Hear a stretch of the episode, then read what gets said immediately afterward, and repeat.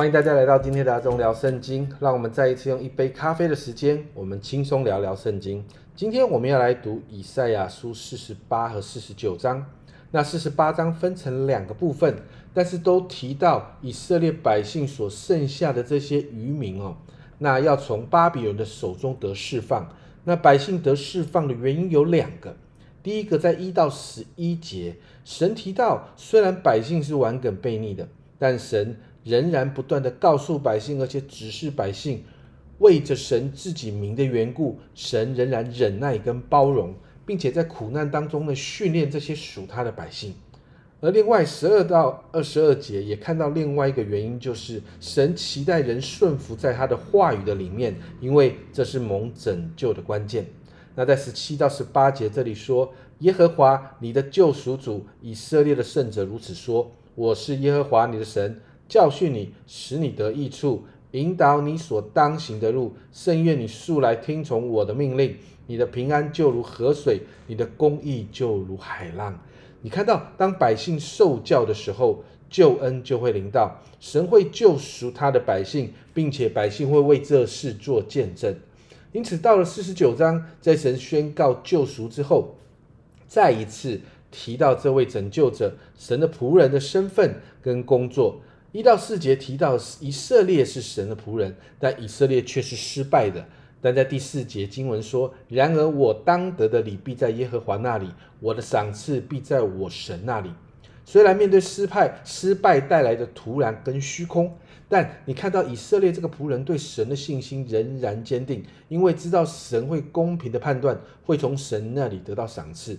另外五到六节提到另外一个仆人，而这个仆人呢是要让以色列归向神，并且带来以色列的复兴。他会在以色列与外邦人当中施行拯救。因此七到十二节更清楚的提到这个仆人的工作。我们看到这个仆人的工作不仅仅是在以色列。更是会达到列国列邦。当然，我们就知道这个地方提到的预言的，就是关于弥赛亚耶稣基督。接着，你看到在十四到二十一节，神就鼓励以色列，在这个苦难当中呢，好像被离弃，好像被忘记。但神告诉以色列百姓，神没有忘记，好像富人不会忘记他的孩子一样。甚至在十六节，神这样说：“看呐，我将你铭刻在我掌上，你的强援藏在我的眼前。”神给了百姓应许，应许他们要回到神给他们的土地跟产业当中，恢复过去西安的荣耀。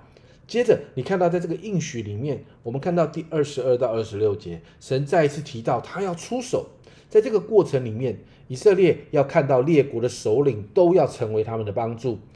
甚至因着这些百姓要来敬拜神，在二十四节这个地方哦，有一段句子很特别。这里说：“勇士抢去的岂能夺回？该掳掠的岂能解救吗？”这个这个经文好像是神自问自答。确实被抢走的，你要把它拿回来是不容易的。但二十五到二十六节，神就说：“在他没有难成的事。”在神的手中被抢被抢走的是可以夺回来的，因为神要拯救，而且要让世人跟以色列百姓都知道。你看二十七节这样说：凡有血气的都必知道，我耶和华是你的救主，是你的救赎主，是雅各的大能者。那今天这两章经文里面。我们就看到神的心在百姓身上，神知道百姓在巴比伦兴起之后，会有面对一段不容易的日子哦，甚至国家被毁灭，百姓被掳走，离开应许之地，而成为次等国民，活在被统治的辖制里头。因此，神在这两章经文当中带出许多的安慰、劝勉、鼓励，要告诉百姓守着神的诫命，告诉百姓会有一位拯救者来到，告诉百姓会有归回的日子，会有产业回归的时候。因为神定义要拯救百姓，神能拯救以色列百姓，神也能够帮我们从困境跟难处当中带出来。但同样的原则是，我们需要学习遵守，就是遵行神的诫命。我们需要学习依靠神，要有信心，相信神会拯救。因此，好不好？今天我们来祷告，让我们的心可以持续对准神，祷告我们持续对神有信心。知道神会带领我们胜过困境跟挑战，因为他是我们的拯救者。神可以带领我们突破跟得胜。我们一起来祷告。主啊，我们谢谢你。主啊，我们真是看见神啊，你施行拯救在以色列百姓的当中。主啊，主啊，你施行拯救在以色列被那个巴比伦所辖制的里面。主啊，因此我向你来祷告。主啊，主啊，你过去做，主啊，如今你仍然可以做。主啊，我们祷告，主啊，把我们今天早上把我们的困境，把我们面对的难处都带到你的面前。主啊，主啊，这些困境跟难处好像一道高墙，就挡住我们。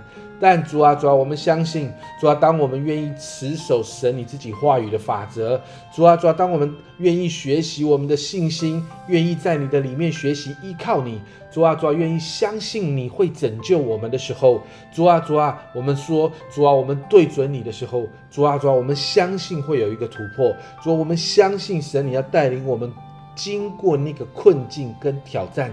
主啊，我奉耶稣的名祝福今天早上，主啊，所有在阿中聊圣经当中收听的家人们，主啊，我说，主啊，一个突破要进来，主啊，我说一个拯救要进来，主啊，我说，主啊，一个得胜要进来，主啊，主啊，让我们看见上帝你的工作，让我们真实经历你是带领我们突破跟得胜的主，谢谢主，这样祷告奉耶稣的名。